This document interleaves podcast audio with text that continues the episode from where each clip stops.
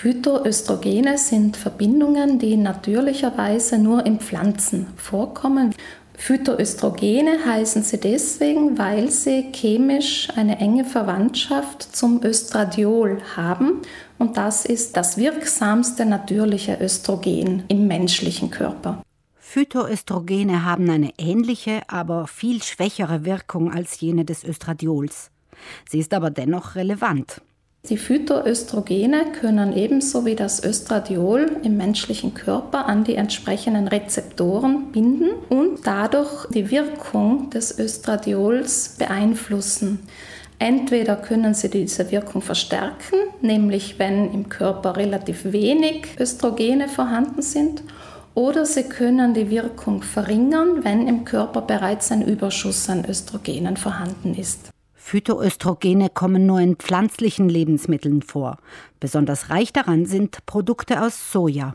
Diese enthalten die sogenannten Isoflavone, also beispielsweise Sojamehl oder auch Tofu oder Miso sind reich daran.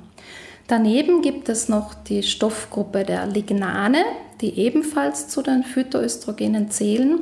Lignane kommen hauptsächlich in Samen und Kernen vor beispielsweise in Leinsamen, in Kürbiskernen, aber auch in anderen Nüssen, in Brokkoli und in Erdbeeren unter anderem. Wie sich Phytoöstrogene auf unsere Gesundheit auswirken, ist noch nicht vollständig erforscht. Die bisherigen Studienergebnisse sind uneinheitlich, erklärt Silke Raffiner. In Ländern wie China und Japan, wo traditionell sehr viele Sojaprodukte gegessen werden in der Bevölkerung, da sind die Raten an bestimmten Erkrankungen deutlich geringer. Also es treten dort seltener die hormonbedingten Krebsarten auf, wie beispielsweise Brustkrebs.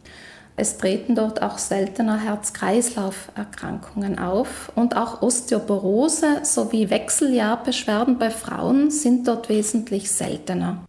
Das lässt Forschende zumindest vermuten, dass die niedrigeren Krankheitsraten und der überdurchschnittlich hohe Konsum von Sojaprodukten in Zusammenhang stehen. Und das reicht auch schon, um die Hersteller von Nahrungsergänzungsmitteln auf den Plan zu rufen.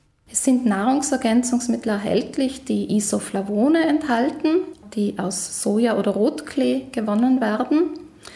Empfohlen werden solche Nahrungsergänzungsmittel in der Werbung beispielsweise bei Wechseljahrbeschwerden. Zur Wirkung kann man noch nicht allzu viel sagen.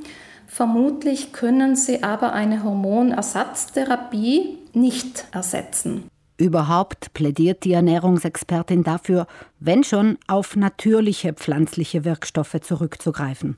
Solange die Wirkungen der Nahrungsergänzungsmittel nicht wirklich eindeutig geklärt sind und es könnten eben auch nachteilige gesundheitliche Wirkungen möglich sein, ist es auf jeden Fall besser, Phytoöstrogene in natürlicher Form, also mit der Nahrung, aufzunehmen. Tabletten oder Kapseln mit isolierten oder angereicherten Phytoöstrogenen sollten Sie nur nach Rücksprache mit Ihrer Ärztin oder Ihrem Arzt einnehmen, um gesundheitliche Risiken auszuschließen.